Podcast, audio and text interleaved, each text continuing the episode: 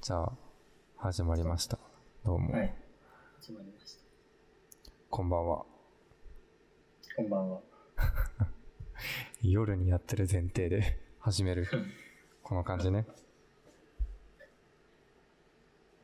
あ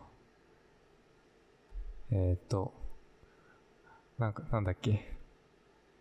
ん最初に挨拶入れるんだっけ。ああ、なんだっけ。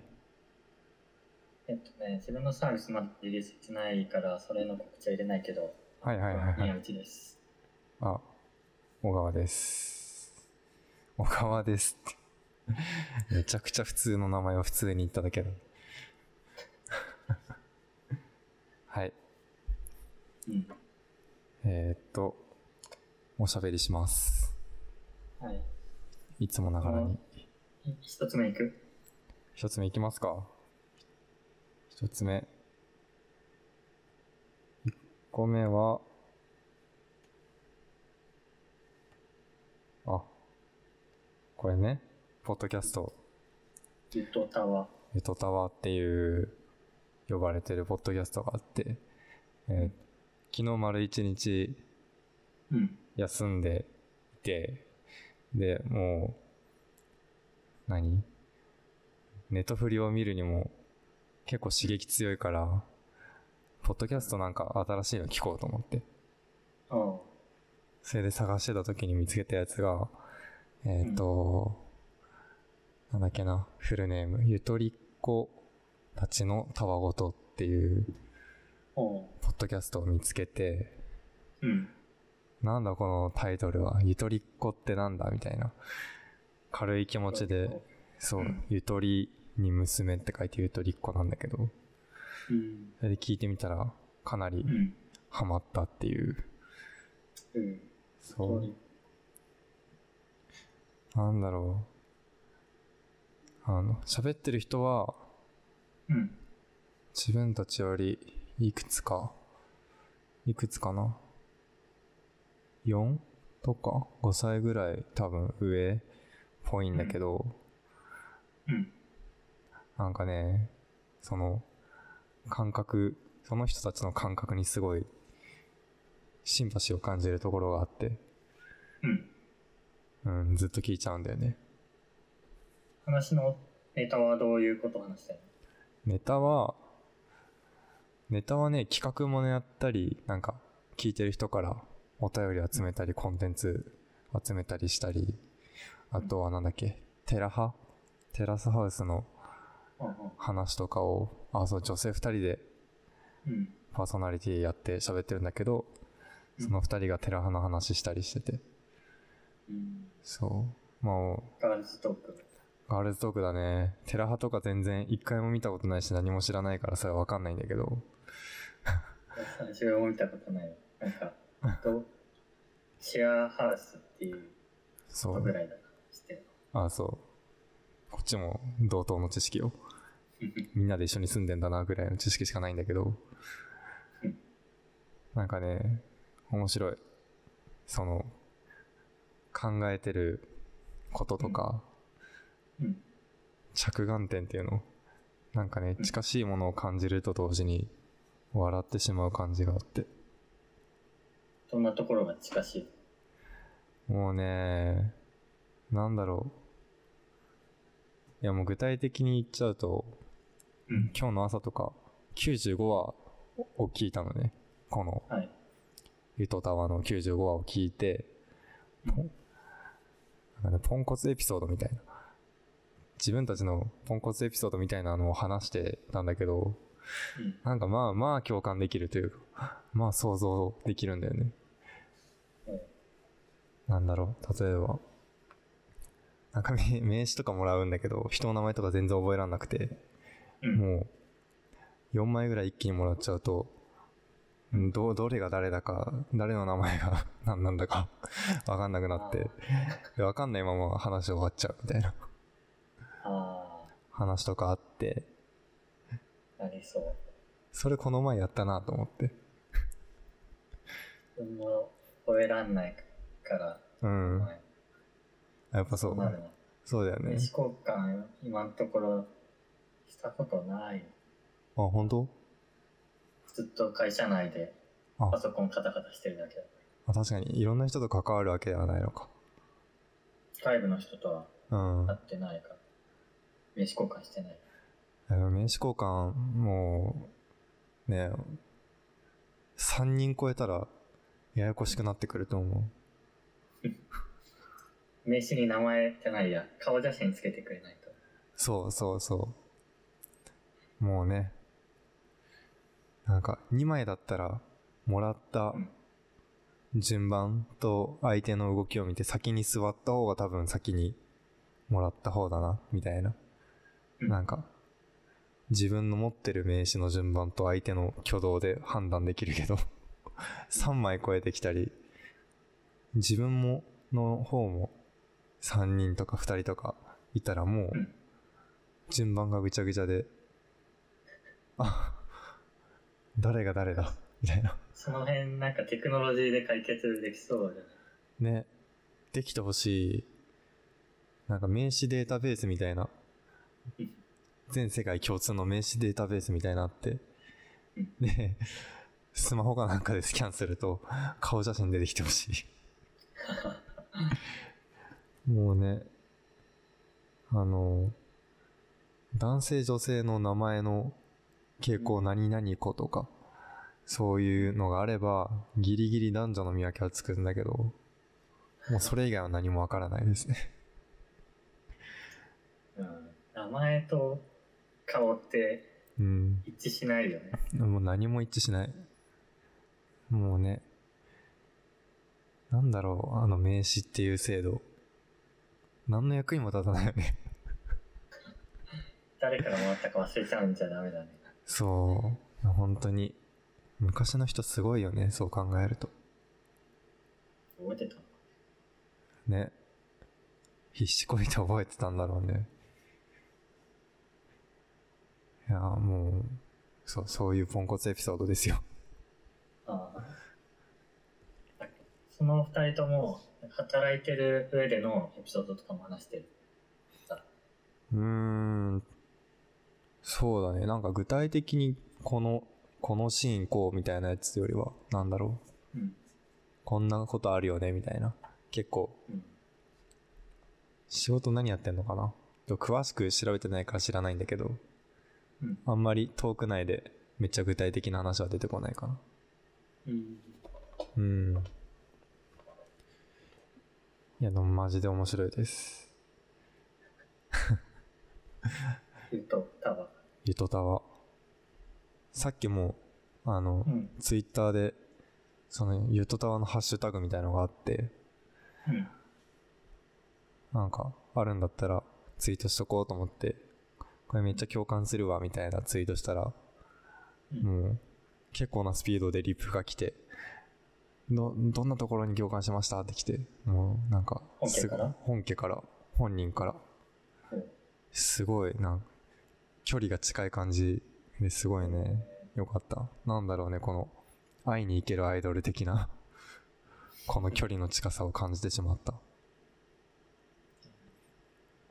うん、参考にできる。できるね。今後のマーケティング。何の売り上げも上げないのに。うん、うん、おすすめです。ぜひ聞いてみてください、皆さん。 はいはい。はいじゃあ、次。次、次、さっき入れたよ、このトピック。デスクデスク。まあ別に何か話題があるというよりかは、デスクの話がしたいなと思っただけなんだけど、机机。自分の机うん。なん家かの机を買い替えたいとか。とか、なんか、最近二人ともリモートになったじゃん。うん。で、ずっとデスクにいるのね。一日のもう、9割デスクにいるんだけど、うんっ。てなるとデスクすごい、なんか、家の中ではかなり重要な空間というか、角というか、そう、場所になってきてるから。そうだね。起きてる時間のなんか8割ぐらいを、うん。視界に入ってるのがそのデスクぐ らい。そう、そうそう。これはデスクの話はしなきゃいけないなと思って。こだわり。こだわりたいんだけどね。みんなどうやってるのかなと思って。うん自分のデスクは、うん。会社と今ほぼ同じレイアウトで、おう。目の前に、うん。えっとね、15インチの Mac うん。がスタンドに乗っかってる。ああ、いけてますね。なんだっけ、ドロップレインだったかな、ドロッああ。プかなっていう会社のん製品。うん、あるある。であ、そこに乗せてて、で、隣に23インチのうんディ。スプレイああ。を置いてる。おう23インチ。うん。1ヶ月、2ヶ月前に買った。へえ。あ、ちっちゃいと思ってしまった。あ、アスース。エイスース。えー、スース。呼び名が謎のあれね。そう。へえ。なんかめっちゃ、え、それだけすごいミニマムな。あーいやいや。あとは飲み物と時計と、おおうん。まあでもそのくらいかな。音楽聴くときは、ー。うん。まあ携帯を机に置いて、イヤホン流したらしてって感じ。うわ、ミニマムだ。素晴らしい。他に何持ってるの使う今乗っかってるものこの、い板の上に乗っかってるものたくさんあるよ。 あの、13インチの MacBook をクラムシェル閉じて、で、外付けのモニターつないで使ってるんだけど、えその13インチのやつがえうん。置いてあって、で、モニターアーム使って、27インチのモニターを、何浮かせてるのね。そううん。ちょっと27インチ、デカめじゃないと、嫌だなと思って、どんどん、買い替えるたびにモニターがでかくなっていってるんだけど、今うん。そう。で、モニターと MacBook があって、で、スピーカーが、大きめのね、うん。何モニタースピーカーって呼ばれるやつのすごい安いやつうんドーンと置いてあってでモニタースピーカーの片方の下にプレステ4が置いてあってほうほもうこの時点で結構埋まってるんだけどうんでさらに会社社用の MacBook が15インチがドカーンと置いてあってうんであとはさっきの13インチにつながってるキーボードとマウスが置いてあってみたいなもうう。あ黒い黒と銀の機械しか置いてないみたいなあ。し仕事するときはディスプレイいくつでやってるの最終的に。仕事するときはあーでも何作業作る作業みたいなのに集中するときは社用のパソコンをその27インチの方につないで2画面にしてやってるかなうん。うんそうじゃないときはもうただただ15インチのパソコンでやってるかな15インチを持ってんだっけ15インチは会社の会社支給のああ、会社のね。そう14インチも買いたいんだけどねそうもうデスクが散らかりすぎてこの環境で下手したら数ヶ月これからずっと働くのかと思うと うん少し億劫になってきてどうにかしたいと思っていますうん。うん会社の方は散らかってないの会社の方は、会社の方も散らかってる。ダメじゃん。そう。でも会社はなんか、会社だからさ、なんだろうね。 どういう理由いやなんか会社の散らかりって全部仕事に関わる散らかりじゃん。うんうんうん。は A4 用紙とポストイットがわーみたいな。いはい。それぐらいだから、まあ最悪紙だからさ、捨てればいいしうん、いいんだけど、家の散らかりは、あの、遊びと、仕事と、なんだ、ごちゃ混ぜになってるから、はあはあ会社の散らかりは、なんか雑、雑、なんうだん、雑念というか、うん、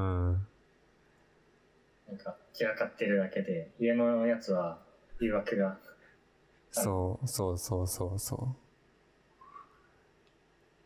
う。だし、家のやつは捨てられないし、そんなにうん。もう本当にこの時期、デスクめちゃくちゃ大事になってると思うんだよね、本当うーん。椅子はこだわんないの。こだわりたいですよ。椅子こそこだわりたいというか、こだわらないと今腰が徐々にやられてきてるから。この椅子のままでいいのかなんか、なうん。理想はさ、もう、アーロンチェアじゃん。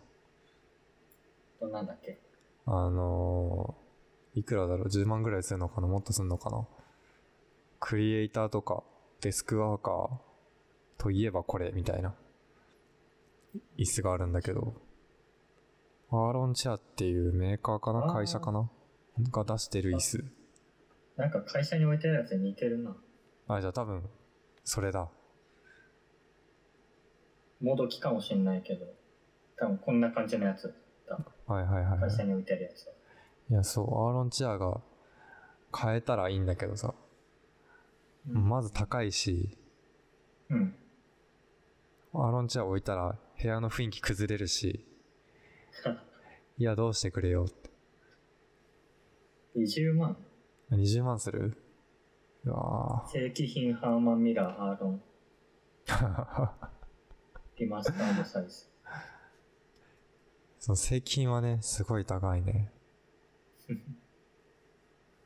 なんか、あれだね、コストコに行けばう、ん。コストコブランドなのかなで、うんなんかもうほぼアーロンチェアみたいな椅子が1万円くらいで買えるらしいけど、ほぼアーロンチェア。ほぼアーロンチェアらしい形とか機能まではこ細かいのわかんないけどでもほぼアーロンチェアなんだってまあ1万円もうあ 1, りじゃない。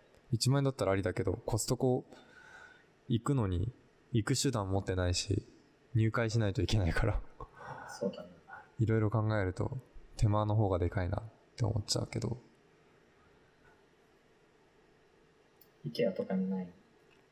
IKEA はどうだろうちょっと見たこともあるけどネットで探したことあるけどなんか割とおしゃれチェア多めかなあずっと座る感じではないか。あんまりそういうのない気がするうんあとやっぱ部屋の雰囲気に合わなくなっちゃうから部屋の色も統一してんの部屋はなるべくねもうあのほぼ白の壁だからうん。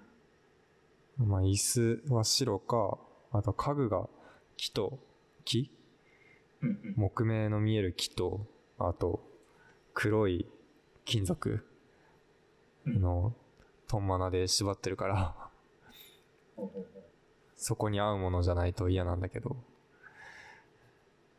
今は白い白にうん何木の足のあのイームズのシェルチェアもどきみたいなやつを使ってるあーゲームズチェアはうん長長時間座るのはうーんいいの、いやなんだろう座面は硬いよね。座面硬いプラスチックうん。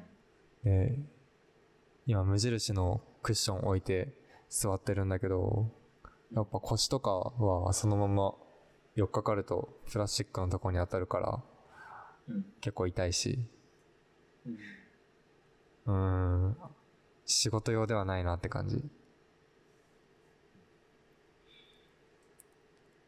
まあまあまあ、他の安い椅子に比べれば多分、だいぶマシだとは思うけど。うーん、コロナにかからなくても腰をやられたらそうだよ。嫌だね。コロナにばっかりビビってられないんですよ。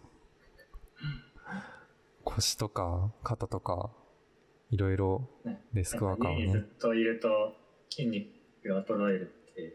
そうそう。い聞やいた、もう衰えてると思います。もただでさえ運動全然しないから通勤くらいしかう、ね。そう。足動かない。お昼はなるべく外に出て、ちょっと歩くようにして、うんそれでも数十分、20分とかの運動にしかならないけど。ね。いや、副作用の方が怖いよね。リモートとか、在宅系の。うんうん。どうなることやら。どうなるんだろうね。何月まで続くんだろうね。うんうーん。なんか、夏うん。あったかくなると収束するみたいな噂は若干流れてるけどね。うんなんか、ウイルスがうん弱いとか暑さに。うーん、とかなのかな。まあ、それも何の根拠があるのかは知らないけど、うんでも大体のさ、ウイルス、インフルエンザとかもさ、うん。冬は結構流行るけど、夏はあんまり流行らないじゃん。かかる人はいても。うんなんか季節あるよね。うん。インフルだからそういう感じで流れてる噂なのかなと思うんだけど、か乾燥するからなんか喉に菌がつきやすいとかそういうああ、うん、とかとか。だからジメジメしてくれば、喉も乾燥しなくて、うん、かかりにくくなるんじゃないか、みたいな。うん、いや、まあ本当かなって感じだし、来年1年経ってまた冬来たら、新型コロナ、みたいになっちゃったら怖いけどね。うん、うん。そういえばあれ知ってるあの、うん、 26度か27度のお湯お湯を飲むと、うんなんだっけコロナウイルスを撃退できるだかかからないだとかそういうデマが流れたっていう初めて聞いた。あ26度。なんか割と中途半端だね。いやわかる26度のお湯って聞いてそれお湯なの水じゃねみたいな思っちゃったんだけど、 まあ、そこは置いといて そこは置いといてそうなんかねそういうデマがネットで拡散してしまってうんなんか、それ関連のデマがまた派生したのが出てきたのもあったらしくて、おあ面白くて、まあ、まずその26度だか7度だかのお湯うん、で退治できるっていうのと、あとなんか、暖房 ?30 度のエアコンの暖房をつけると、なんか、退治、空気中だかなんだかのウイルスを退治できるだか、 なんかそういうもう、わけわからない、何のロジックがそこにあって、その噂が出来上がったのか、もうよくわからないようなものが流れてたらしくて。誰が流すんだろうね。うーなんん、か誰も得しない。ね。なんか、その記事、記事というかその話の関連で流れてきたやつで、そその27度のお湯、26度のお湯の、うんな。んか、流したひ人の話みたいのが載ったのは、なんかあるお医者さんの奥さんがそういう噂を、まあその人は本当だと思って善意で流したんだけど、そのママ友みたいなとこに流しちゃって、あーもうママたちみんなわーって、それが本当だと思ってやっちゃって、で、それを見て、いや、そんなわけないじゃんって、分かってた人が、なんか記事にして、ツイッターかなんかで流したのかな。うん。そう、それを見たんだけど。だから一つはそのお医者さんの奥さん説。うんうん。いやすごいよね。自分の普段の体温計見て、うん。 35度とか36度とかあったら、もう27度のお湯で満足してる人は何の心配もいらないはずなんだけどね。そっか。そう。に27で死ぬんだったら。自分の体触れた瞬間、奴らを倒せることになるから。あうん。サウナだったらなんかちょっとわかるけど。高いと サウナな、次へ。まあね、ありそう。なくなさそううん。単純に体への負荷はすごそうだけど。 知り合いの人、風邪にかかったけど、サウナ行って、うん。思いっきり治してやろうと思って行ったら、悪化しちゃったみたいな 人いたから、あ単純に体にとっては負荷なんだなと思うけど、うでんも確かにね、あれだけ暑かったら、風の最中に行ったら、なんかね、お、追い打ちになるよね。ねえ。いや、人間って面白いな。発想が。なんか昔のうん。人はなんか風邪かかると、うん。熱湯風呂に入れってえ言ってたっていうは、なんか、記憶があー、る。ああ、まあでも熱湯風呂。熱湯風呂って何度かわかんないけど、お風呂はいいのかも、ね。結42とか。構暑いね。まあまあまあ。どうなんだろうね。なんかどうなんだろまあ、体が温まれば、あ何体の細胞が頑張ってくれるのか、なんかでうん。体の熱が上がるのはあれだからさ、ばい菌を倒すためだから。うんって考えると、お風呂は一理あるかもしれない。そしたらサウナも行けるのかな、実は。ういや、根 拠ない。根拠はないけど。とりあえず熱、暑いみたいな。暑いよし、いけるみたいな。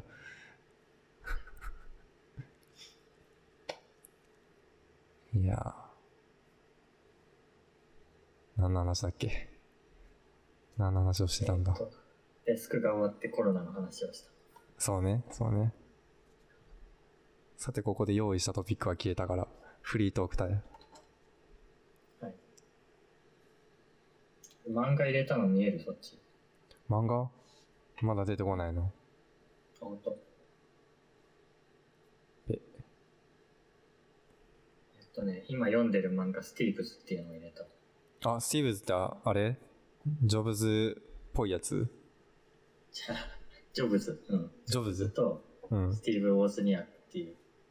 あそ、タイトルだけ知ってたけど。うんうんあ、スティーブズはもろその、二人のジョその二ブ人、二人なんだ。そうそうそう。アップルを創業したうん。スティーブ・ジョブズとうんステ。ィーブ・ウォズニアックのこの二人のアップルを立ち上げた時の話。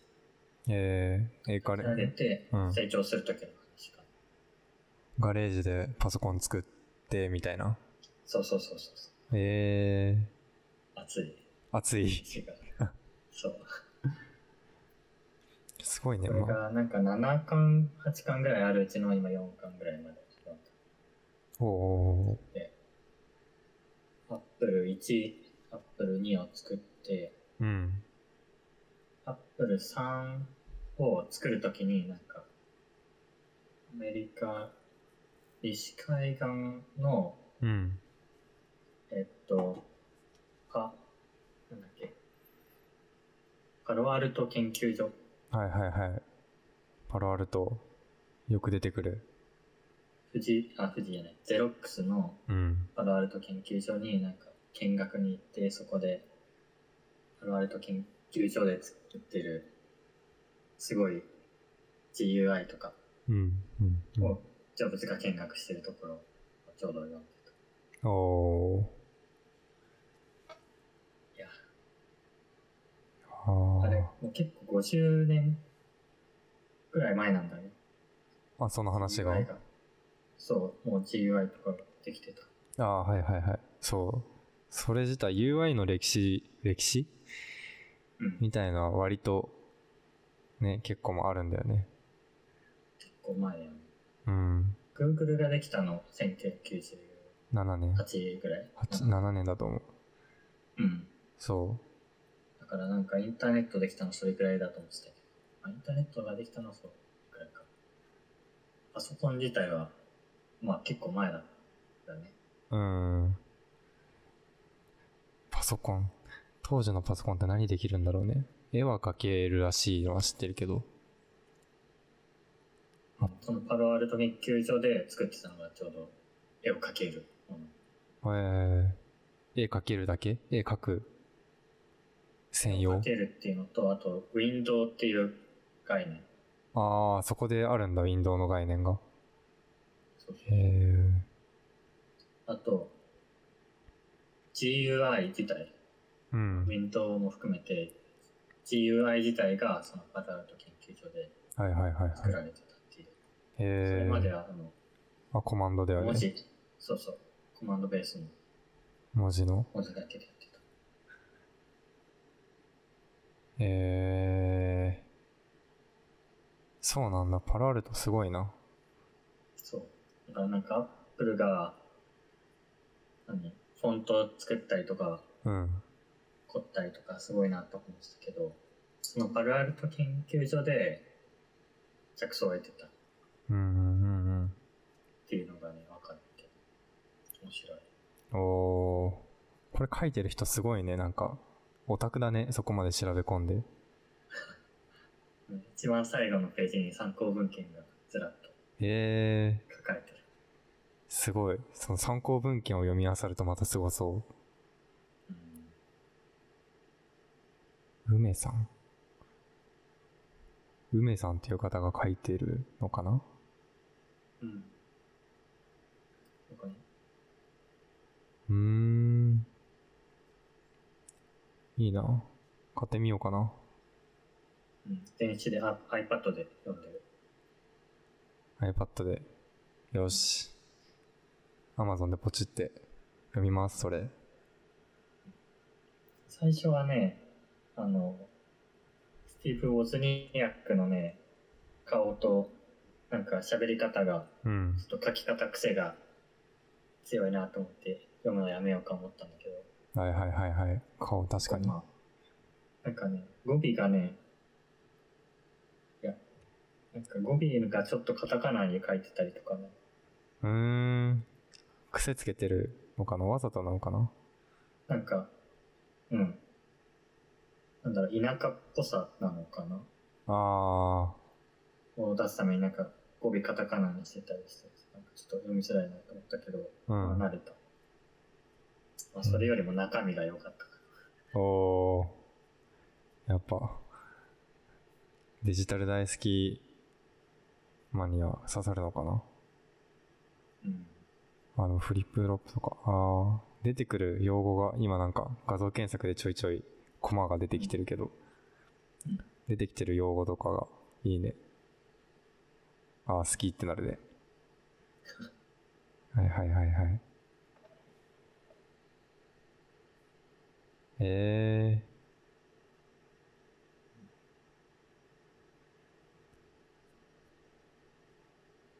確かに絵はあれだね。あの、ジョブ図鑑みたいのは、あんまない。割と最近の漫画っぽい絵だね。かなジョブ図鑑あんまり、 お、ジョブズだってならない。 ああ、昔の顔がってことかな。髪、ロン毛のジョブズが。ああ。ロン毛は全然ね、ジョブズね、のイメージ、なんか晩年のイメージと違うから。ね。メガネもかけてないし。あ、確かに。昔の人にとってはこれがジョブズなのかな。昔の人とか言っちゃった。 その、当時を知ってる人にとっては。うん。なんか、へえ。へえ。スティーブズ。おすすめです。読みます。決まりました。 いや、これでも、ジョブズの後釜に乗っかって仕事してるので、そう。そう。彼らの土台の上でね、う Mac ん使って、Mac 使って iPhone 使って、そうだね。そうまあ、使った iPad 使ってるし。使ってるしね。そう。仕事するときは、Apple の思想のもと、仕事をしたりするし。そう考え UI 決めるるととなき。も。うん、いや、そう考えたらさ、うん。なんか、アップルのその、思想 ?UI の思想、ヒューマンインターフェースガイドラインっていうやつとかに書いてある、うん。プリンシパル、あの、原則みたいな、設計の原則みたいなやつとかさ、うん。うんそれを使って仕事をしてるってことはさ、うん見方を変えれば、自分もアップル社員ということで。 お、おっとこれは。アップルの血を受け継いで、そうそうそう、ちゃんと思想と受け継いで、で、ものを作っていくって考えたら、まあまあまあ、大きく見れば自分もアップル社員だよね。まあ、よくわからんけど、そういったことにしても。よし、これでいこう。アップル社員になりました。いや、すごいよなえ、ヒューマンインターフェースガイドラインとかうん。見ることあるえー、っとね、大学最後ら辺で読ん見てたけど、うん。今ほぼ忘れちゃったな。なんか、ネイティブアプリ作ってない。あ、まあそうだよね。今、完全にウェブに、ウェブの仕事しかしてないから。うん。いや、今ちょうど頑張って読んでるとこなんだけど、ううん。ん。なんか最初の原則うん。を読んで、で、その他のやつはあんまり覚えられないみたいな感じになってる。原則だけ読んで他のこと覚えらんない。うん、最初に、せ、何そのヒューマンインターフェースガイドラインの原則がいくつか載ってる、3個とか5個とかなんか載ってて、うんそれはまあ覚えられるんだけど、その他の、なんだろう、じゃあ実際の iPhone の上で作るんだったら、こうですみたいな。ビューがあって、バーがあって、で、それぞれはこういう、えーっと、目的があって使いますとか、コントロールはこうですみたいな。細かいところに行くと、覚えるのが難しくなってくるんだよね。うん。いや。まあまあまあまあ、ヒグの話は、置いときましょう。難しいので。何の話あ、ヒューマンインターフェースガイドラインのことヒグって言わないあ、そうなの知らん。あ、ヒグって呼んでた。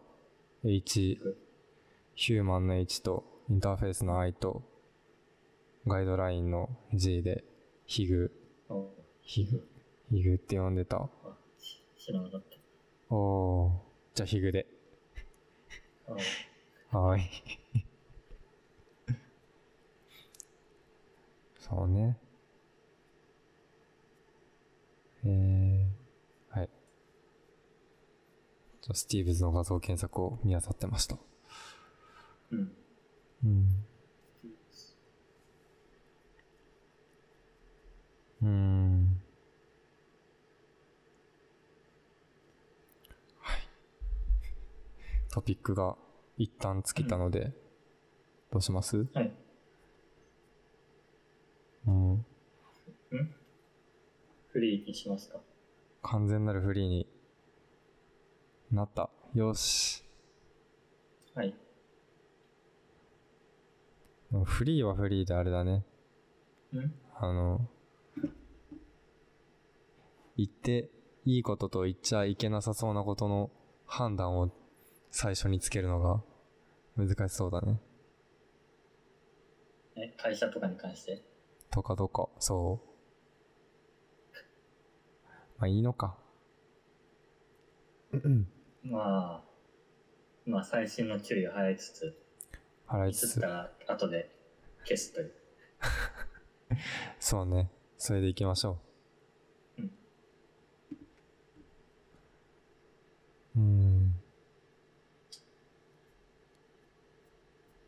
あ、そういえば。はいなんだっけ。スタンド .fm? かな。アプリかなそういうの知ってるちょっいスやタンド。最最近ツイッターで見かけるようになって、なんか、動画配信なのかなポッドキャストなのかなよくわかんないけど、何か配信するサービスアプリみたいで、となんだそれスタンド .fm? うん、スタンド。スタンド .fm。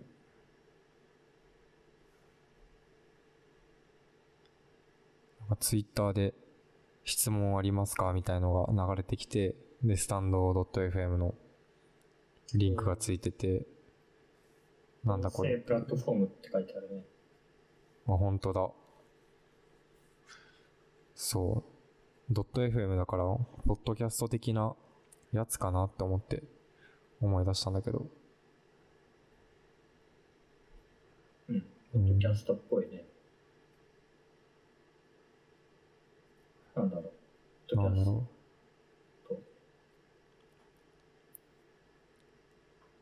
う。いや、今、アンカー使って配信やってるけど、うんなんか、もっと楽なのあったら、 そっちに移りたいなと思って。これはどうなんだろこれは、Mac 版がないとう。確かに。録音できない。これは完全にスマホだ。スマホだけだ。スマホっぽいよね。うん。くそー。そうか。スマホだよな。そうだよな。Mac 対応なんてしないよな。く音そ声フー。ァイルを乗っけてアップロードすれば、できるってなってれば。まあ、なんとかできるけど。で今、アンカーって録音してないからね。まあね、そアンカーは配信処理だけ任せてる感う。まあ、それだけでも大きいけどね。じ。うん。なんかちょうどいいの欲しいね。録音できて。うーん。録音できて、うん。で、えっ、と、声分けて録音うん、うん。したファイル書き出しできてうん、で、あと配信ができればいいのか。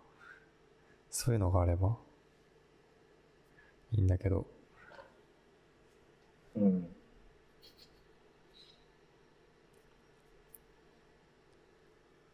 あるんだ。うん。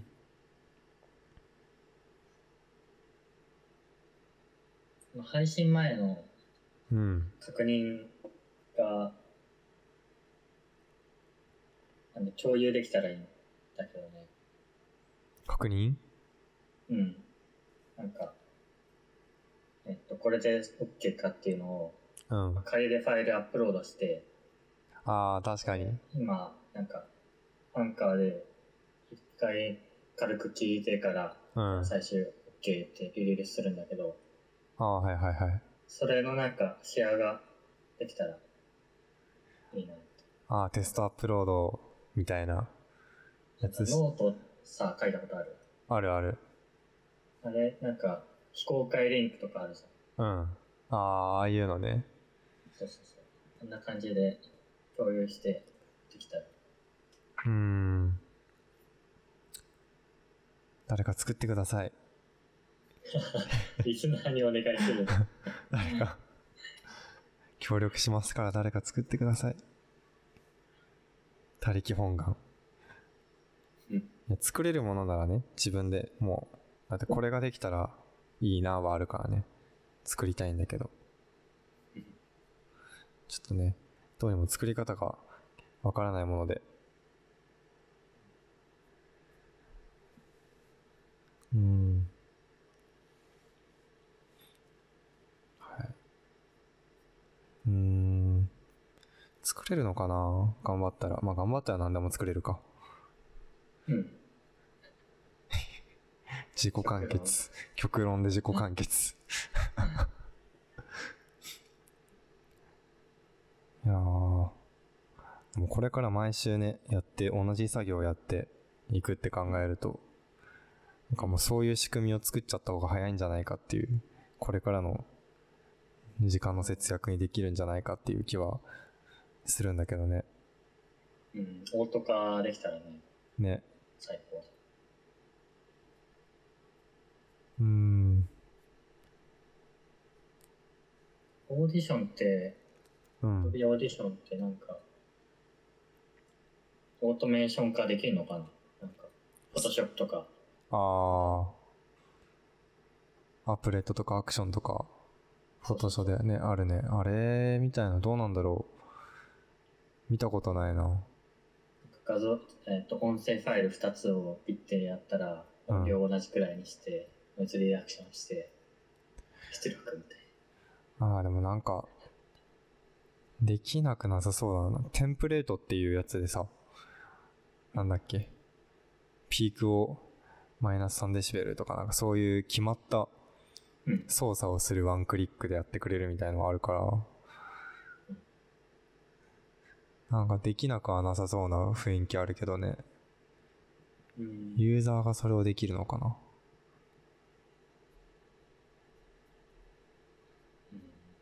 ああ、まあでもそうか。音は、そうだね。ノイズを取る箇所、秒数とかタイミングとか、うん。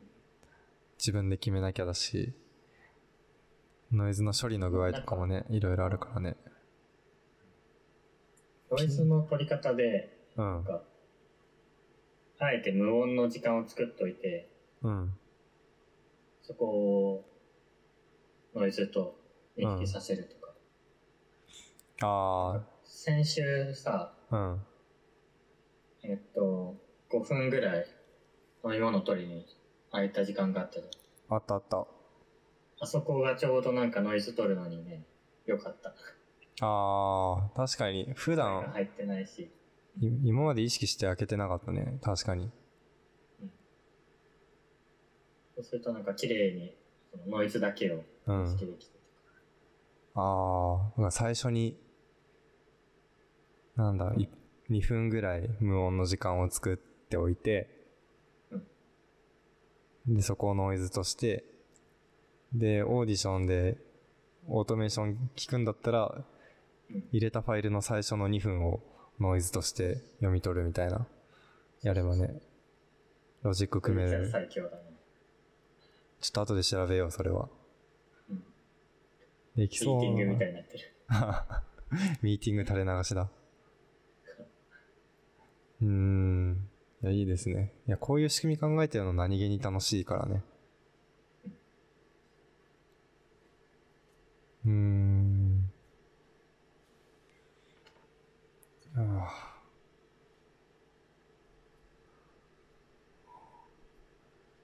あ。なんだっけ。先週のうん。先週の録音し終わった後にめっちゃ話し込んだやつなんだっけなんか話し込んだよね。えーっと、アフターショーでね。そう。誰にも聞かれないアフターショーをした。えーっと、なんだっけ録音終わってから何かを話し始めたらもうスラスラベラベラ。ちょっとでも会社名出てたりしてさ。まあね、会社名ちょっと出てたけど、でもすごいね、話し込めたよね。あれ、なん、何の話題だったんだろう。仕事関係で、仕事関係な気がする。 えー、っと、なんだっけ、あの、いサンドバッグ。それだっけそんなワードも出た気がするアフターショーの入ってたんだっけそれ。かなうん、どうだったっけ話し合いで、うん。えーっと、サンドバッグ役になるっていうね。そうそうそう。そう。そんな話もした気がする。いくつか話したのかな入ってたっけこれ聞いてる人、いきなりサンドバッグなんて話題が出てきて、ね、な、何のことやらって感じだろうけど。まあ簡単に言うと、こう、議論の最中にこうね、ある程度、サンドバッグ役として、こう、アホなことを言う役があると、それはそれで、話を、こう、うまくまとめたりできるんだよ、みたいな話だった気がする。えー、アホなことを。いや、サンド、サンドバッグって言うとわかんないけど、他にほ、なんかいい例えがあるかもしれないけど、こう、多分議論、議論するとき、ディスカッションするときは、全員が全員、こう、うまく話ができてればいいんだろうけど、多分そうもいかないときもあって、こう、ある程度、全員ね、完璧な人間じゃないから、その時々での多少の苛立ちなのか、場を、雰囲気を崩すためのこういじりなのか、そういうものを受け止める人がいると、多分空気をコントロールしやすい気がする。うん。うん。サンドバッグ役の人が空気をコントロールする。うん、しゃ、そう。まあ、その人単体でできるわけじゃないとも思うけど。 何言ってんのみたいのを言われる役みたいのがあると。うん。もちろん外部のお客さんというか、クライアントみたいな人と話すときにそれをやるのは結構な、なんだろう、下ごしらえというか、その人たちとの関係性が必要だけど、社内でのディスカッションの分にはそういうサンドバッグ役は結構簡単に空気のコントロールができるのかなと思って使ったりしてる。なんか突飛なアイディアを出したりとか。もうやるかな。わかったって言って。絶対その場で採用されることはないんだけど、あえーとクレイジーなアイデアを言うみたいのはやるかな。うんうん。なんかサンドバッグっていうと、結構ネガティブなね。イメージがあるね。いや、でもある程度、まあ、完璧にじゃなくてもある程度意図して、そういう役回りをできる人がいるといいと思うん、う。うん。アホ役、アホ役、ピエロ役、映画役。ちょっと、ちょっとポジティブになったね。うん。そう。あくまで一個人の見解ですよ。そう。うん。あじゃあ、今ネタが思いついた。お珍しい。 ネタを、ネタをか、 珍しい。はい。はい。ネタを考えるときに、うん。どうやって考えるこの、ポッドキャストで。ポッドキャストや、まあ以外で。以外でポッドキャストも入れていいけど、うん。何かネタが必要な時にそうまあデザインとか、ああ。課題があったときに、うんうんうん。どうやってっていうと結構なんか方法論とかツールに、ツール化されたフレームワークみたいなのが求められそうな気はするけどうん。どうだろうね。どうやってやってんだろう。こうアイデアを発散するみたいなことなのかな。発散。うーん。どうやってんだろう。特に決めてるわけじゃない。決めてる、明確に決めてるわけじゃないんだけど、うん。なんかそのアイディアをねぶわーって出してネタ、ネタ作りするみたいのうはん、まあ最近かん考えたやり方では、なんかいきなりそれはできなくて、うんうん。その前準備として多分そのアイディアを出すものの理解を多分しなきゃいけなくて、うん例えば、ああ、でもな、まあ、ポッドキャストのネタだと全然違うけど、例えばうん、こういうもの作ります、みたいな、ポッドキャスト配信ツール作ります、みたいな、のった場合は、ポッドキャスト配信するってどういうことなのか、みたいな、配信ツールって何なのか、みたいな理解しなきゃいけなく、いい気がしてて、うんうんある程度理解したなと思った状態でアイディアを出すと、いっぱい出せる気がする。うん理解してない状態だとなんか、出せるけど、割と苦し紛れな気がするかな。うんうん多分ね、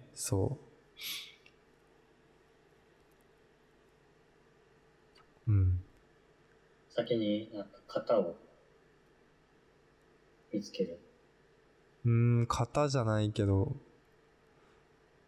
なんかすごい自分に限定した話をすると、うん。なんかいきなりアイデア出すの結構難しいなと思ってて、で、最近、とりあえず、一回作ってみるみたいのをやったら、作ることでなんかそのものの理解ができて、で、その後でまたアイデア出したら割と出てきたりすることがあったのね。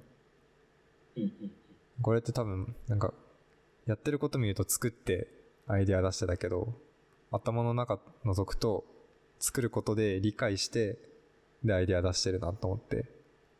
うんうんってことはまあ作る以外の方法でもいいんだけど一旦理解するってことをした上でアイデアを出すといっぱい出せるのかなと思ったっていううんちょっとまだねこれが本当なのかどうなのかわからないけど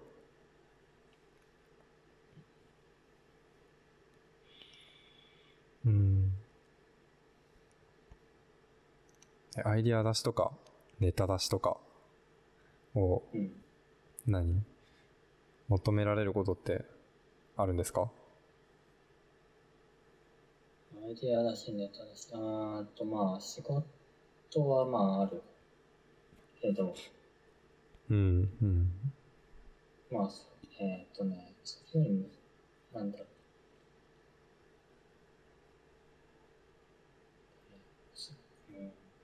うんうんなんか自分のアプリを作るはいはいのはい。に考えるときとか、ゼロベースな感じの時かな。うん、ああうアプリ作ろうかなって考えるのをああなんか、えっとね、なんなんか面白い。なんか、うん、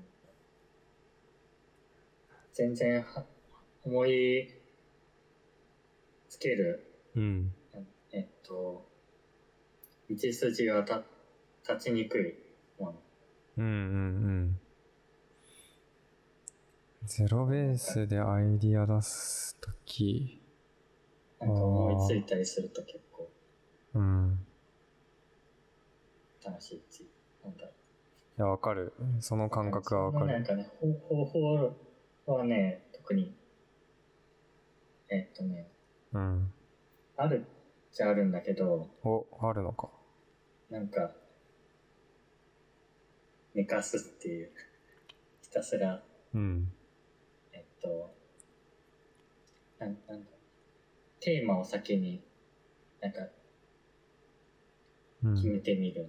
うんうんえっと、家計をアプリにしてみようかなとか、うん。うんうん。あなんか、ミュニケーションツール作ろうかなとか、うん。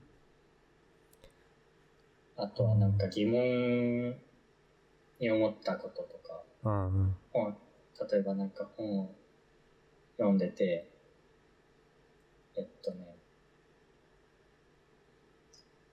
なんかお金の話とか、うん。マイケル・サンテルっていう人の、それをお金で買えますかっていう話に、うん。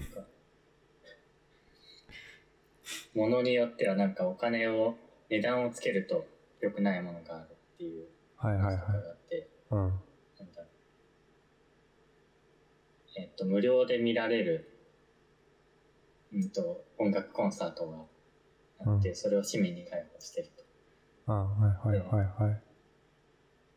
で、あるところでなんか人がたくさん入りすぎるからって言って、あの、列に並ぶのを代わり、代わりにお金をもらう人とかが出てくる。ああ。はでないんかそれによって、えっと、無料で市民に開放してたものが、うん。市場主義によって、えっと、お金で買うものに変わってしまったみたいうんな。。そこで失ったものがあるんじゃないかみたいな話を、うえっん。と、まあ、読んでて、うん。で、家計簿って全部なんかお金で管理をするから、うん。なんかお金をなんか一番にしない家計簿アプリがあるのかなとかを、まあ、テーマに考えてみる。お金を一番にしない資本主義じゃない家計簿みたいな。うん。はいはいはいはい。ああ。値段が高いからこれを、えっと、旅行行くのやめようとか、じゃなあくて、あ。うん。なんかさ、うん、まあまあ、そういうのをテーマにしようかなって考えて、う決ん。めてから、まあ1ヶ月ぐらい放置をして、うん。で、放置をしながら、なんか寝る前とかシャワー浴びながらふらふら考えて、はいはい、はで、いい。つか思いつくっていう。ああ、まあでも、割と、なんだろう、正統派な感じがする。あ、そう。うん。やっぱ、なんかね、スケジュールは組めない。うん、そうだよね、そうだよね。なんか、うん、お風呂とか、とアイデア思いつくのって結構よくある話で、一番脳が多分リラックスしてる状態うん。を作ってアイデア出すみたいのは結構言われてるかな。それな気がする。うん。なんかこう、多分一つのテーマを頭の片隅に置いといて、で、寝かすっていうのは、それまでのは、寝かしてる間に、多分いろんな情報とか思考があってうん、それこそアイディア出しみたいにな、自然となってる気がしてて、うん。で、それがある時、脳がリラックスしてる時に、あ、この組み合わせはいけるんじゃないかみたいなそうそうそう組み合わせるタイミングが出てくるんだよねきっとそう。そうそうそうそうんう。なんか、日常生活でいろいろ知識を詰め、溜め込んで、う風ん呂とか入っちゃうって時に、なんかそれらの、ぼやーっと考えつつ、うんなんか組み合わせがこう、なんか無意識にしてて、うん思いつくでもあるよそれはその感じそのやり方うんもう自分もそういうことあるななんか意図してその寝かすことはあんまりしてないんだけど別に自分でサービスを作ってるわけでもないからうんでも、本とか読んで、で、その本で読んだ内容と過去に読んだ内容が結びついて、あ、これってこうやったら、こういう、何考え方のフレームワーク組み合わせたら、この人たちの言ってることを理解できるのかなみたいな。なんか、アイデアが組み合わさって答えが見えるみたいなことは全然あるな。うん。そうだね。ゼロベースで考えるってでもそんなもんなのかな他にやり方あるのかなゼロうん。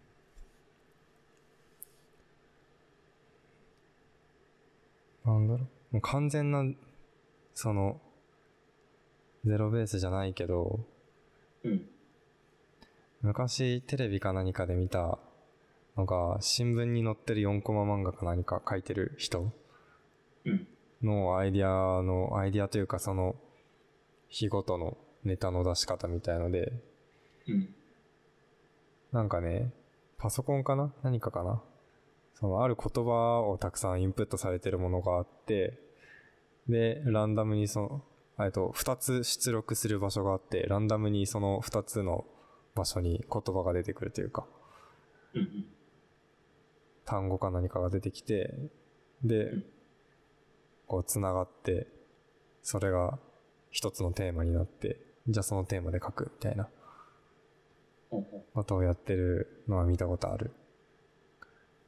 本とか卵とか魚とか書いてある単語の中からランダムランダムにピックされてされて、うん。で、組み合わさる本とかとかになるんだと思う。ちょっと、すごい具体的には覚えてないけど、うんそういうね、まあ、それも結局大量のインプットと、その、ランダム性の組み合わせだから、うんなんかすごい、すっごい抽象度上げてか考えると、寝かしてお風呂入って思いつくみたいのと、にうん似た構造な気はするんだけど、そうそれをなんか強制的に起こしているそうそうそう、機械的に。から、脳の中ほど多分カオス度は高くないけど、うんスケジュールが必要、 あの、迫られてる時には、うまいやり方かもしれない。そうだねうん。ああなんかスケジュールが迫られてる時は近いことやるかうー。なんなんか与えられたテーマに対してうん。思いつくものを全部あげてはいはいはい。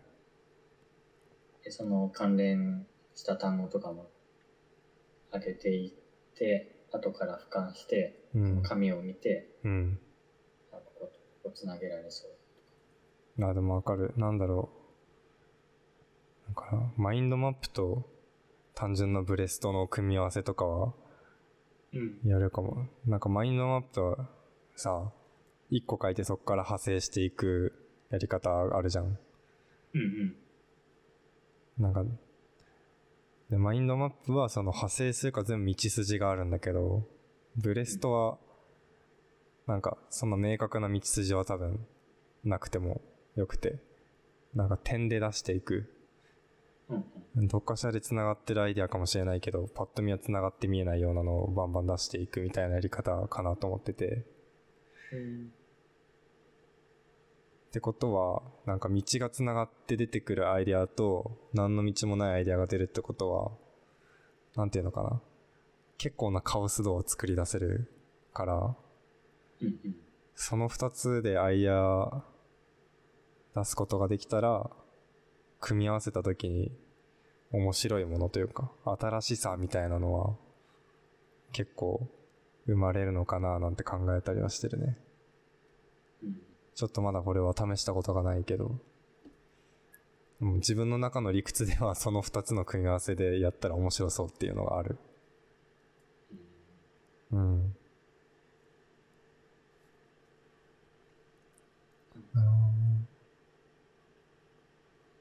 自分の傾向としてうん。なんかね話自分の口を動かして話してるうん時。はうん。発散的な思考ができないうーん。まとめに入っちゃう。えまとめる方になっちゃう。なんか一つのネタをうん。深掘りする感じああ、の思考にすごい入りやすいそういうことか。うん。なんか話しながらいきなりラーメンの話に飛んでたりとかあ、はいはいはいはい。確かに。あんまりそういうのこの。間インド行ったとか、うん。突然ね、飛ぶことがね、全然ないから、うん。なんかそういう飛ぶ話、飛ぶ人と話してるのも結構ね、面白い。いや、俺のことかなもう。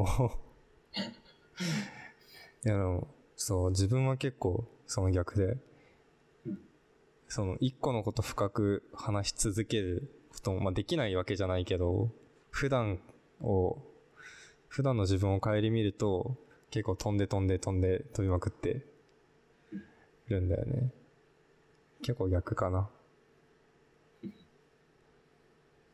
もうだって、今これ話してる段階でも、ラーメンってワードを聞いた瞬間に、近場の美味しいラーメン屋さんの話とか思いついてるから、うん多分もうダメなんだよね。 全然いいと思う。その、話しちゃっていいよ。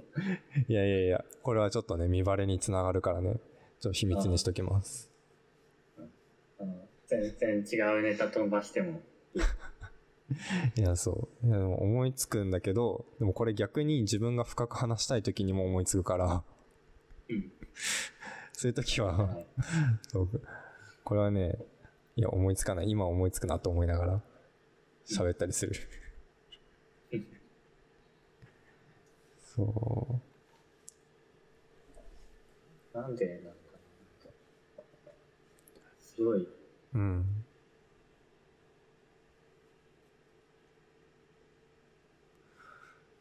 なんだろ視野が狭くなる。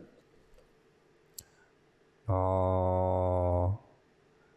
あれはねね。うん発散的な思考をうん。するときには、うん。はずっと黙って考えいはいはいはい。黙って考えるる。そうかす。ると、うん、うん。結構、あの、ささっきみたいになんかラーメンが出たり、うん。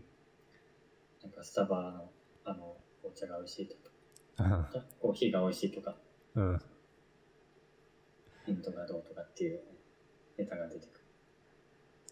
いやーなんかも喋ると、うん、発散しない。う思考の癖かな。多分脳みその使い方の癖な気はするよね。単純に。なのかうん、なんかそういう生活の中で、そういう思考と自分の行動が結びついてるから、そうなるだけな気がしてる。なうんうん。喋る、うん、そうだね。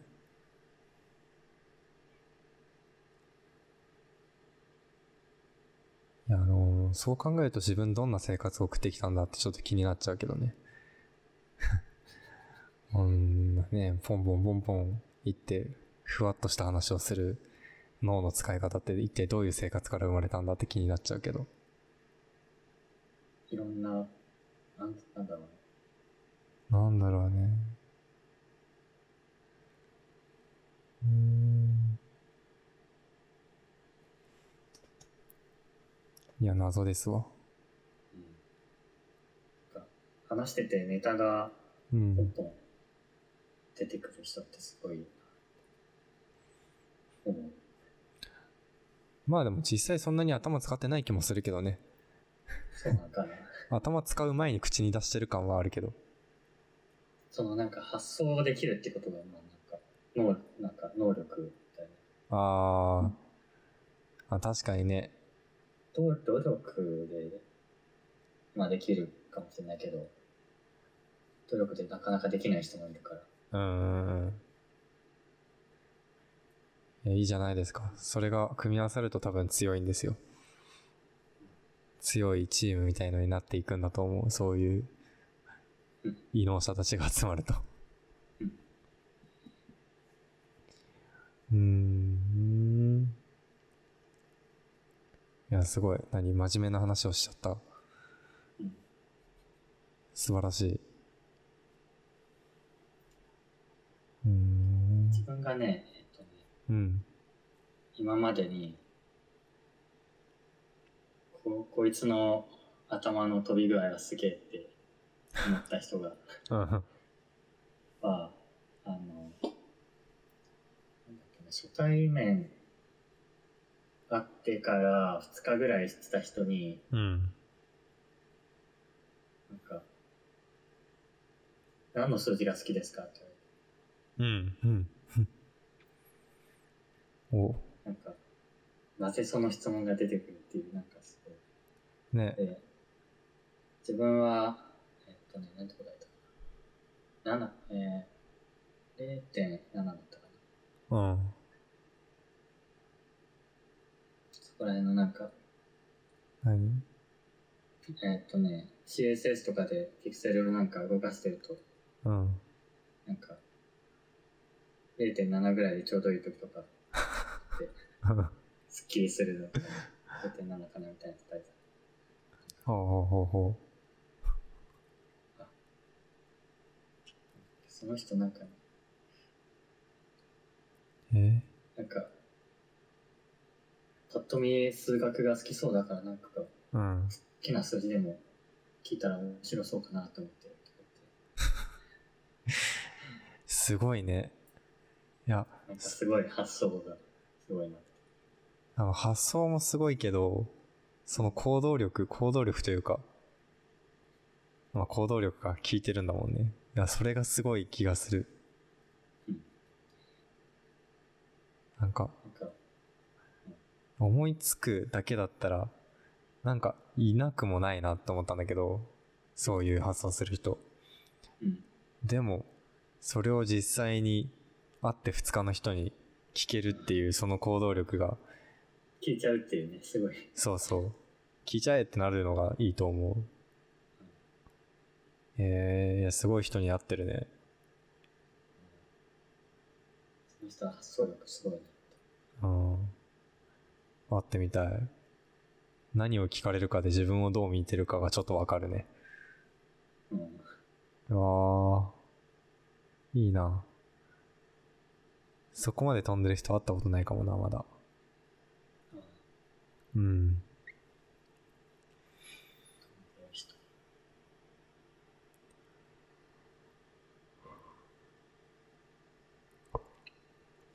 いや。うんうん。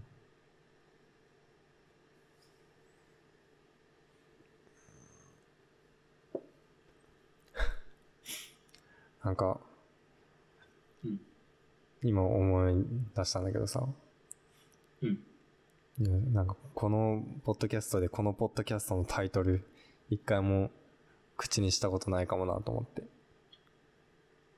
ホワイトミラー。そう。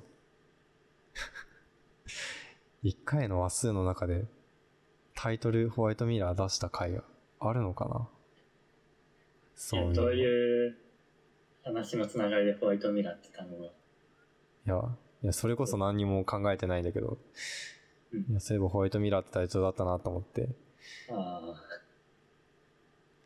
大体、ポッドキャスト、有名どころ聞いてると、最初にさ、なんか、バイリンガルニュースですとかさ、なんか、まあリビルドは、あんまり言ってるイメージないけど、なんだろう。なんか自分の番組のタイトル名は言ってるなって気がしてて。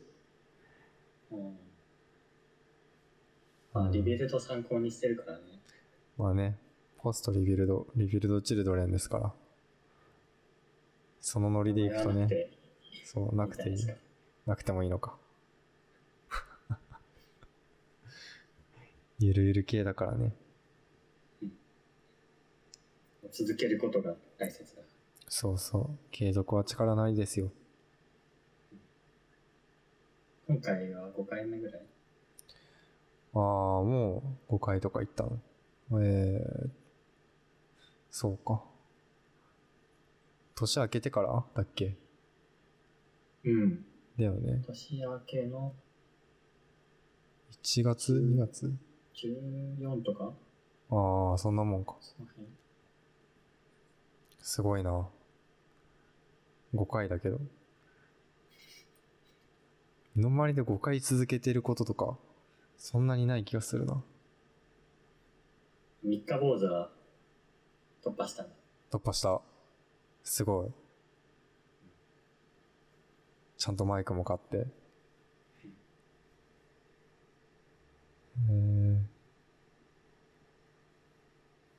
いや、いいですね。5回も続けて。うん。習慣化大切だ。大切だよ。うん。習慣化しちゃえばね、もう当たり前ですから。当たり前の一部になるから。うん。ない方が違和感になる。ね。最近1週間経って、なんか、その物理的な木曜日じゃなくて、あ、そう、木曜日に収録なんですけど、そう、えっ、と、物理的な木曜日じゃなくて、うんえっ、と、何体感的な木曜日ぐらいの週末に近づいてる感覚にななると、あれそろそろ撮るかなって、こう、うん思って、で、曜日を確認するみたいな感覚があるから、うまく習慣化されてるなと思う。うん。体感的な木曜日っていうのがあるんだね。あるえ、ないああれ、今日木曜日かな収録かなみたいな思うけど、あれ、まだ水曜日かとか。物理的な曜日と体感的な曜日が異なったことがあんまないかいや、素晴らしいな、それ。 もう、だってひどい時月曜日なのにもう金曜日ぐらいの気分になる時あるもん。あもう超疲れた、みたいな、思って。で、ふとスマホを眺めると、ああ、まだ月曜日か、みたいな。ら。えあるよ。ーないなないだから、うん。今週とか月曜日が祝日で休みだったじゃん。で、うん火曜日から仕事始まって、うんで、。昨日が水曜日かうん。そう。で、昨日とか休んでたから、今日の朝とか、うん今日の朝と昨日はちょっとで、混乱してた。今日の朝水曜日かなと思ったり、昨日木曜日かなと思ったり、うんちょっと体感的な曜日がね、うまく現実の曜日と噛み合ってなかったんだけどうん。そうか、噛み合い続ける人もいるのか。うん、まあ、うん。夏休みとかになったら、ない今日が何曜日か分かんないっていうのはある、あーあ、それはあるのね。安心したわ。それは、ずっと家でゲームとかしてるとね。ずっと日曜日みたいな感覚。そう。そんな感じね。ずっと日曜日みたいな、その感じ。そう。それだよ、それ。日、日曜日っていうのが、なんだ、テーマって、えっと、休みっていう、うん。なんだ、意味になってる。なってる。概念的な日曜日が。そう。日曜日クラスは、えー、ちょ、やめよう。ややこしくなってきた。 えー、でもあるよね。メンタルモデル的に日曜日は休み。いやー接客業の人とか多分それないんだろうな。あ土日も働くから。うん。うん。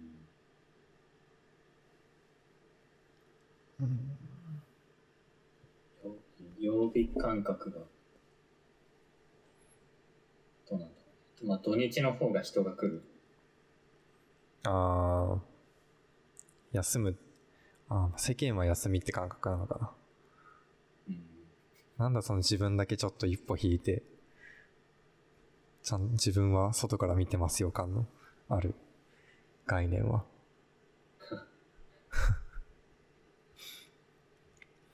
うん。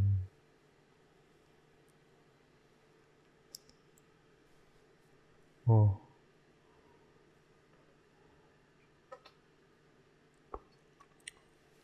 あ。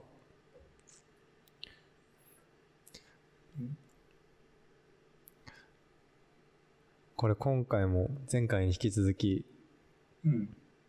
二人の声録音されてる説あるな。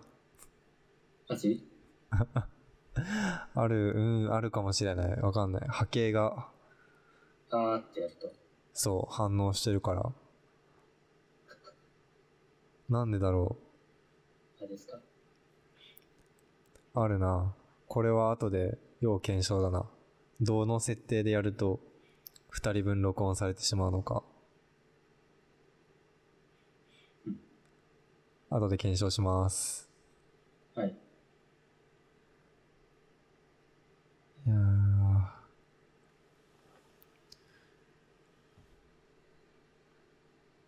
2月が終わるな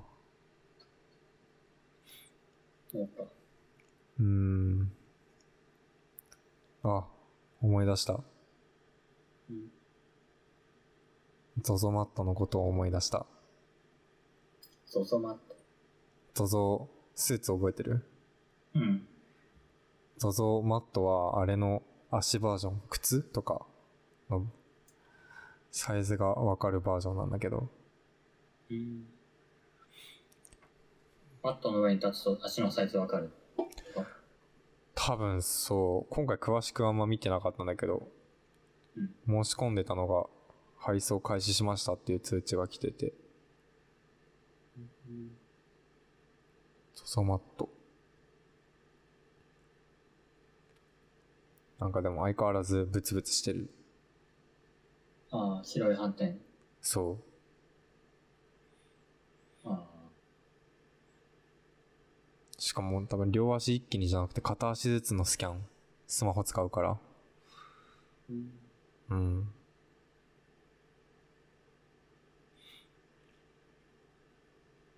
自分がくるくる回って取るやつ。違う違う。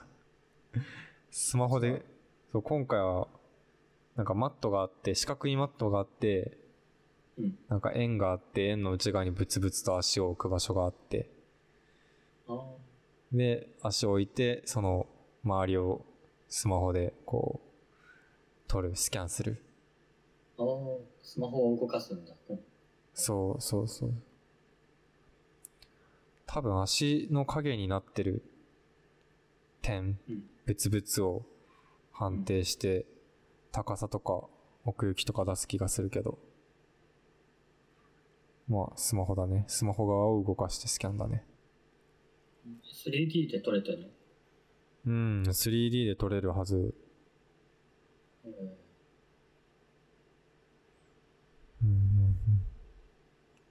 ミリ単位で 3D 計測。ううん。ん。これぞスぞーツの時は結局、うん。測るだけ測って頼まずに終わっちゃった。え、そうなのうん。そんな。ただデータを提供しただけ。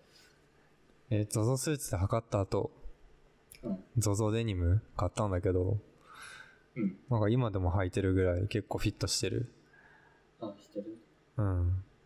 かもうボロボロになってきちゃったんだけど。でも本当にフィット感いいよ。ベルトなしで履けるし。ああ。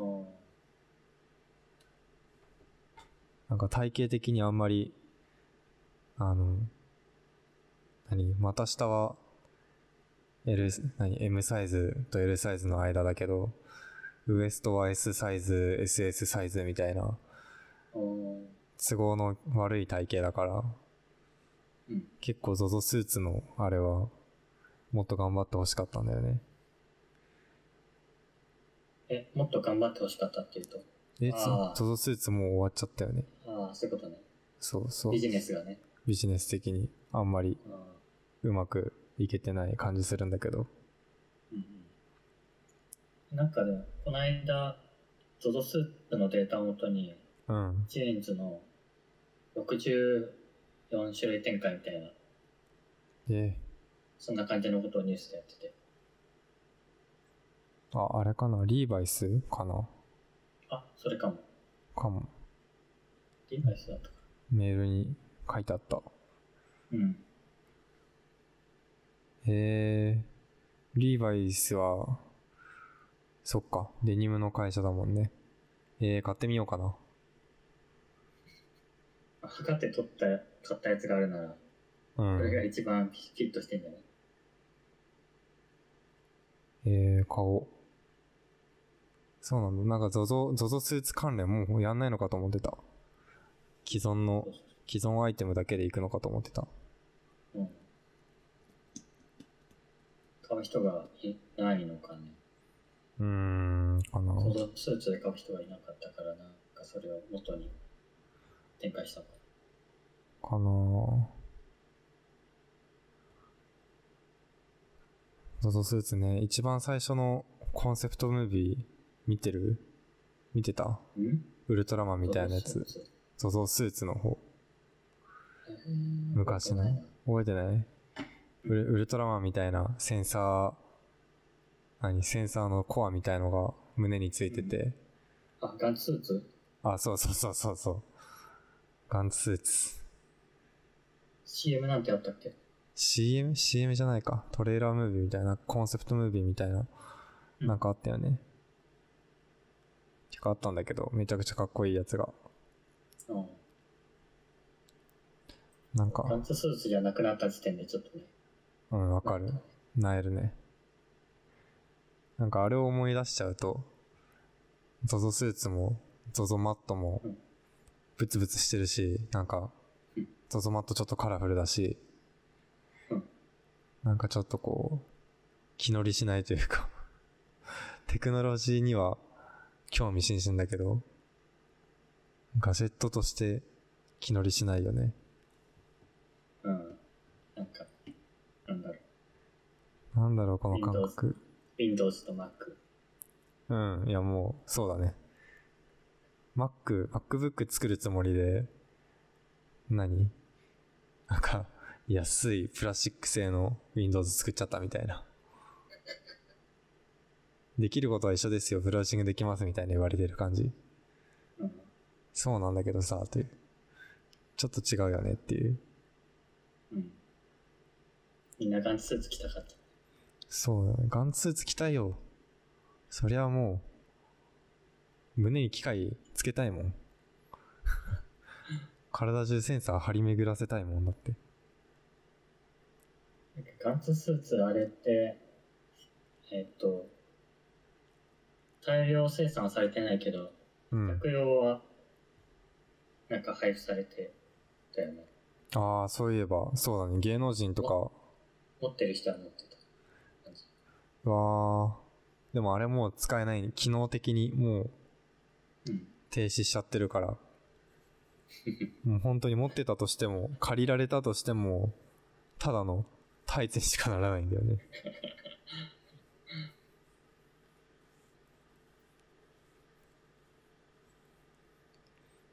うーん。もったいないなぁなんか服みたいに着るタイプのガジェットってうん。ないかね。ああ。発展しないかな。あんまり、なんだろう、こう、すごい融合、うまく融合してるのって見たことないかも。着るタイプ。なんか渋谷のパルコに、うん。そういう、あのー、クラウドファンディングとかで、あるようなものを展示してるのか売ってるのかわかんないけど、そういう場所があって、うん。そこに、なんだっけ、パーカー、スピパーカーのフードの部分被ると、音が聞こえる。なんうんか服自体が鳴るみたいな触れ込みで置いてある。フードの中にマイクが、んスピーカースピーカーがついてる。多分スピーカーがついてて、なんかパーカーのフードの裏に、ちょっとこう爪の機械が入ってるんだけど、ああ。そういうのはあるね。なんかこう、うまく融合してないというか、包みましたみたいなうんやつはある。服だと洗う必要があるから。ね。最初の ZOZO スーツぐらい融合してるやつあるかなうーん。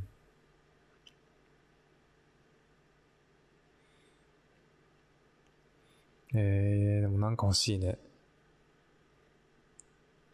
着るタイプ。なんかあったら、ちょっと着るタイプ。買いたいかもし買いたい。ついでにちょっと運動能力上げてくれたら買う。れない。絶対。あの、介護用の、うん。 なんだっけ、パワースーツみたいな。じゃあるね。重いもあの持ち上げられある。昨日、昨日つけ。いやー、欲しい。欲しくなるな。足腰が強くなる。ね。いや、もうそんなのね、電車使わずに走って会社行くよ。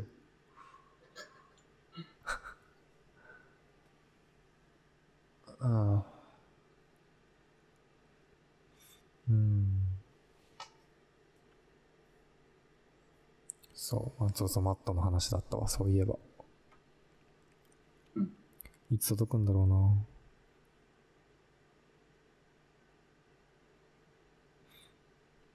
うん。ただのマットならもう結構簡単っていうか、テクノロジー的にうん。うん。反転模様の布ってこね、多分そうだと思う。だから、まああんまり大きい声じゃいけない、言えないけど、印刷すれば、いけるんじゃないかな。そのめちゃくちゃミリ単位でサイズが分かれば、と。うん。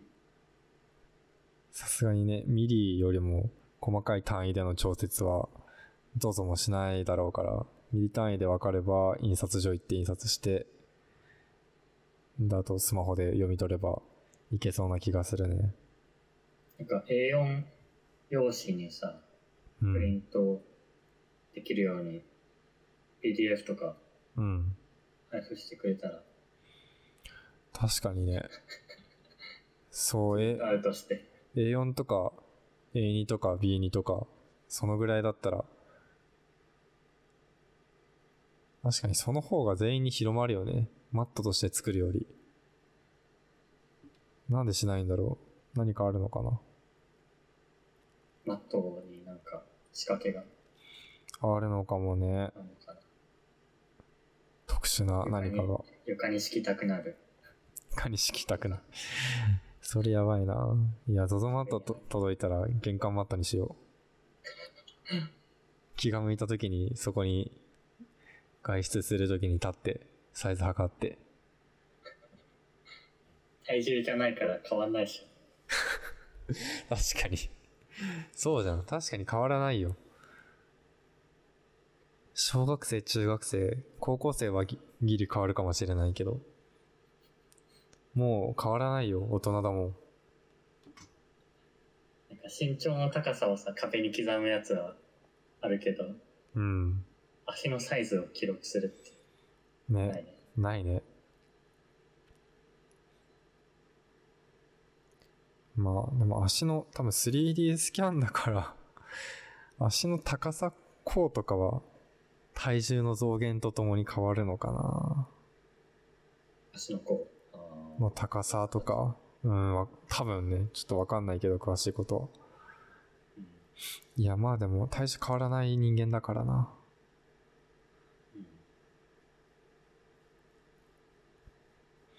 ううんん。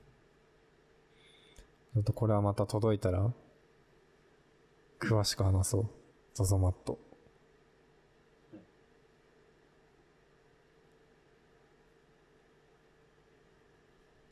あ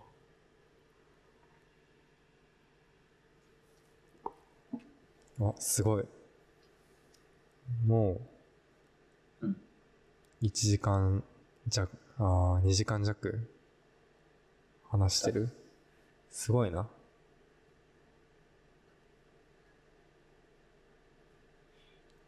いやー話そうと思えばいくらでも話せるものだね。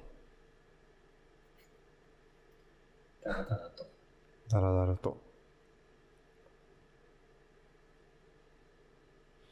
あれ時計がバグってるあ。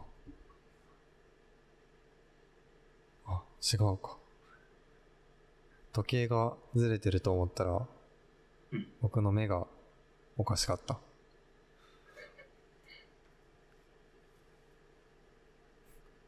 ああ、怖っ。うん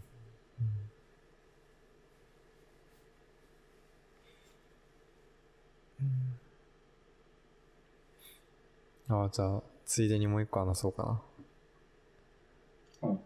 キャッシュっていうサービス知ってるお金のキャッシュ。 C の方。えっ、ー、と、K の方、KYA がキャって読むんだけど。あ、青いやつだ。あ、そうそうそうそう、青い方。うんうん。あれが、えっ、と、ついに、ついにっていうか、そのキャッシュがもともと、えっ、と、バーチャルのクレジットカードみたいなの作ってて、で、そのバーチャルのクレジットカードを本体とした、えっ、と、リアルなプラスチック製のカードを発行してたんだけど、うんうん。なんかそこに銀行口座とかクレカとか結びつけると、普通のクレカみたいに使えるっていうやつなんだけど、それの、なんていうのかな。えっ、と、もともとあったのはプリペイドカードなんだけど、本質的にはうん。それをなんか、仕組みをうまく使うと普通のクレカみたいに使えたってだけなんだけど、と、いつかな今日が27だから、一昨日ぐらいかな、昨日かな、に、えっ、とうん、キャッシュのビザ、ビザのクレジット、ちゃんとしたクレジットカードかな、を発行し始めたのね。おお。だから、プリペイドカードじゃなくて、クレジットカードみたいな。あもう普通のクレジットカード。うん、多分そう。多分そうしか言ってないけど。うん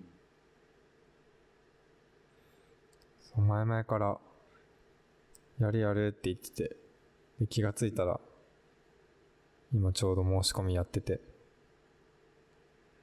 うんそう。これがね、見た、見普通た目も、のクレジットカードを持つこととなんか違いがある。普通のクレカとの違いは、えっとね、多分これも本体はアプリ上のバーチャルの方、だから多分セキュリティのところは結構、何落としたり紛失しても、セキュアなまま使える。あのね、もうカード自体に、うんあの、クレジットカードの番号を4桁かける4つうん。みたいな番号がそもそもカード自体に載ってないの。リアルなカードの方には。だおお。から落としてもうん、えーっと、カード番号バレないし、あの、アプリ上でストップかければ悪用されることもほぼない。ほうほうなんかもうそこのセキュアの時点で結構物を置き忘れる身としては、すごい、価値がすごいぶち上がるんだけど、ああの、金属部分はついてる。金属部分チップチップかな ?IC? んなんかチップ。 ?IC チップね、ついてる。金、金色のやつかな。ああ。そう、ついてるから、これもすごい、なんか、元々のカードから、プリペイドカードからの進化すごくて、うん。元々のプリペイドカードは、あの、昔のカードのさ、黒い線が裏側にあってさ、スライドすると、なんか読み取れるやつ。うんうん。で、なんか、あれって、なんかスーパーとかで使うとサインを絶対求められる、すごいめんどくさいやつなんだけど、うん。と今回新しく出るやつは、その IC チップついてる上に、あの、タッチが、タッチ決済ができるの。スイカみたいな。おタッチ決済付き。そう。もう、胸キュンよ。 もうもう胸キュンしちゃうんだけどうん、タッチ決済できるから、うん。なんかもう IC チップつくだけでも割と決済としては手早いんだけど、タッチだからピッてやれば終わるから、もう支払い0.5秒ぐらいなんだけど、おーすごいよね。もうね、もう今言ったことができるだけでも価値ありですよ。しかも最初に900円発行手数料払うだけで、それ年会費とか多分ないし。うん。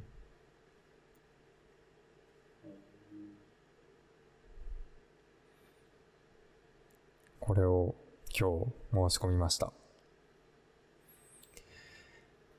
いやー、1ヶ月後ぐらいに届くのかな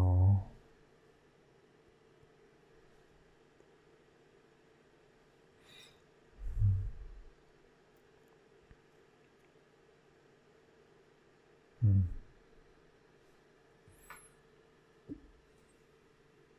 まだ、物理的なマネーをお、よく使っちゃってるね。日銀ペイ派閥ですかん何ペ日銀ペイ派閥ですか日銀の イ一元ペイ日本銀行の3発行のね、由緒あるペイ。そうだね。なんか、うん。えーっとね、今、電信してるのは、うん。スターバックスと、うん。あとアマゾン、はいはいはい。そんぐらい。へそえ。れ以外は、ほぼ現金。です。おお。現金、なんか現金使うメリットがうん。あんまり多分ない気がしてる。うん。あんま、うん特にメリットはね、ない。汚いし。汚いよね。 そう。そうなんです。うん。何使い慣れてる感なのかなまあ、惰性だね。惰性。 惰性とか、うん、かわいそうだな。日銀ペイ。 まあでも惰性が一番強いよね。現状維持バイアスがかかって。うん。でもお金、現金だと、口座から引き出さなきゃいけないから、手数料とかで、それなりに持っていかれないかな。うーんそんなことないか。へえ下ろすときは、かかってないはず。え。あ、かかってないタイミングで取りに行く。うん。なんか自分が取りに行ってるときはいつも手数料0円って出てる。へえ、いいな。うん、手数料もったいないから、あんま出さない。ほとんど出さないかも。うんうん。うんまあ、あんまり外で買い物自体があんまりしないっていうのも、まあ、えー、お昼ご飯とかはそれぐらい。お昼ご飯ぐらい。うん。おお運動ショップとかしないし、ー。ああ、そっか。うん。まあ。まあ自分もしないけど、まあなんだろう。そのお昼ご飯を全部、電子決済 P で終わったら、うんめっちゃ早いなと思って。うん。多分1週間それを続ければ、数十分、20分ぐらいは時間手に入るかもって思っちゃう。あああとかっこいいよね、単純に。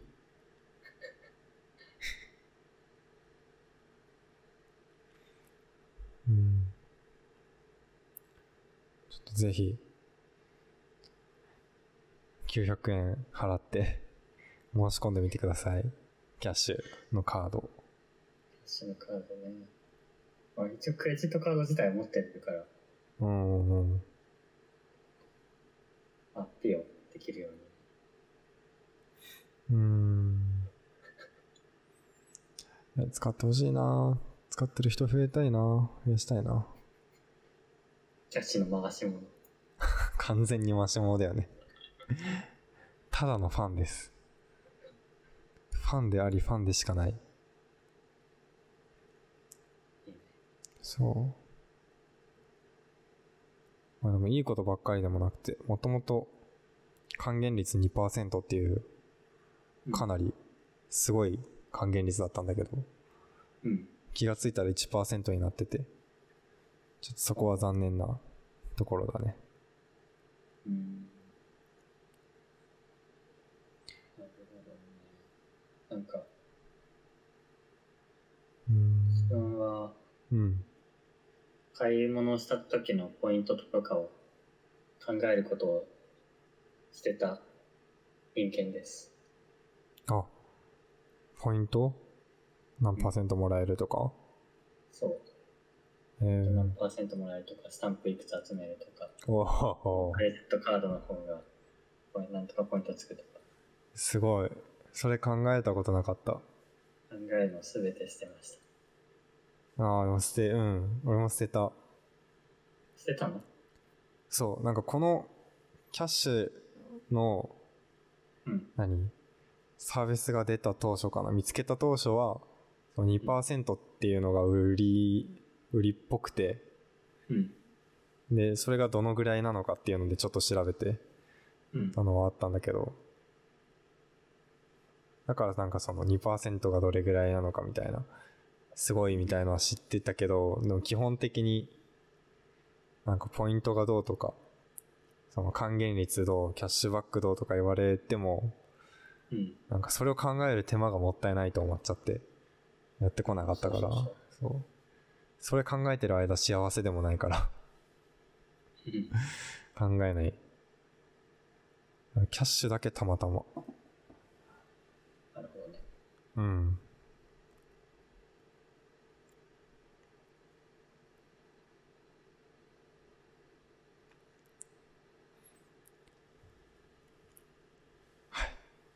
はい。はい。そそろそろ脳みそが回ってこなくなりました。わかる。そろそろ、まどろみタイムですね。うーん。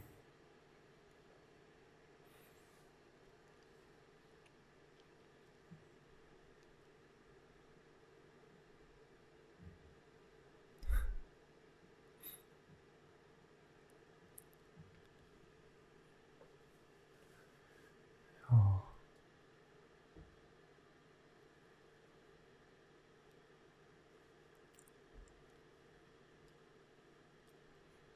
ちなみにこのポッドキャストうん。視聴数増えました、うん。えーっと、確か昨日見たぐらいで10人だったかな。推定人数。おうまあまあいいじゃないでしょうん。ううんああなんか聞いてる人が増えたらうん。ツイッターアカウント作るとかやったら面白いのかなって思ったけどほうほうほでも、あれだね。よく考えたら、リビルドをチルドレンとしては別に、 リビルドのツイッターアカウントとかないから別にいいのか。うああ。あれは、まあそうだね。おのおのが持ってる感じだね。アカウント。うん。ハッシュタグは持ってるね。ああ、いいね。ハッシュタグ取れるのすごいね。社会的なドメイン取ってる感があるよね。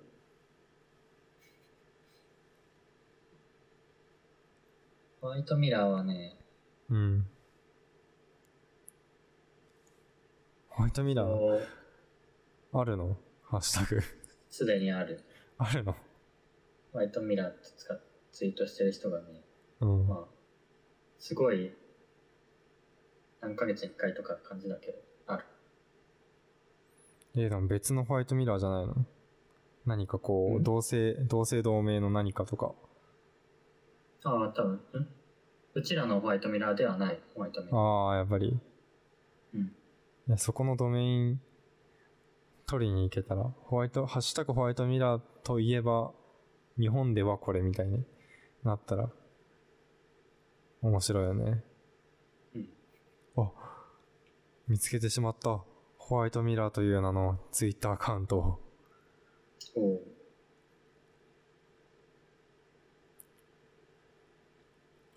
フォローしとこ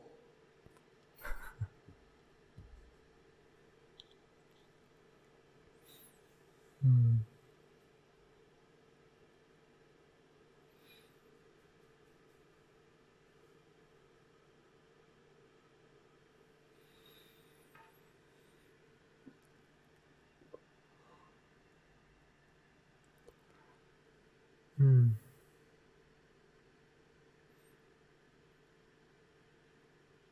今週はこれぐらいにしておきますか、そうしましょう。 2時間ですねそうしましょう。うんちょうど今ツイッターを見ていたら、打点作戦っていう漫画が、3月4日から連載再開という、お打いい点ニュー作スがあり戦ました。いいですね一体何の漫画やらっていう。うんそれまあ、それは、またおいおい、う他にんします。お願いします頼みますはい。じゃあ、はいでははい。終わり。以上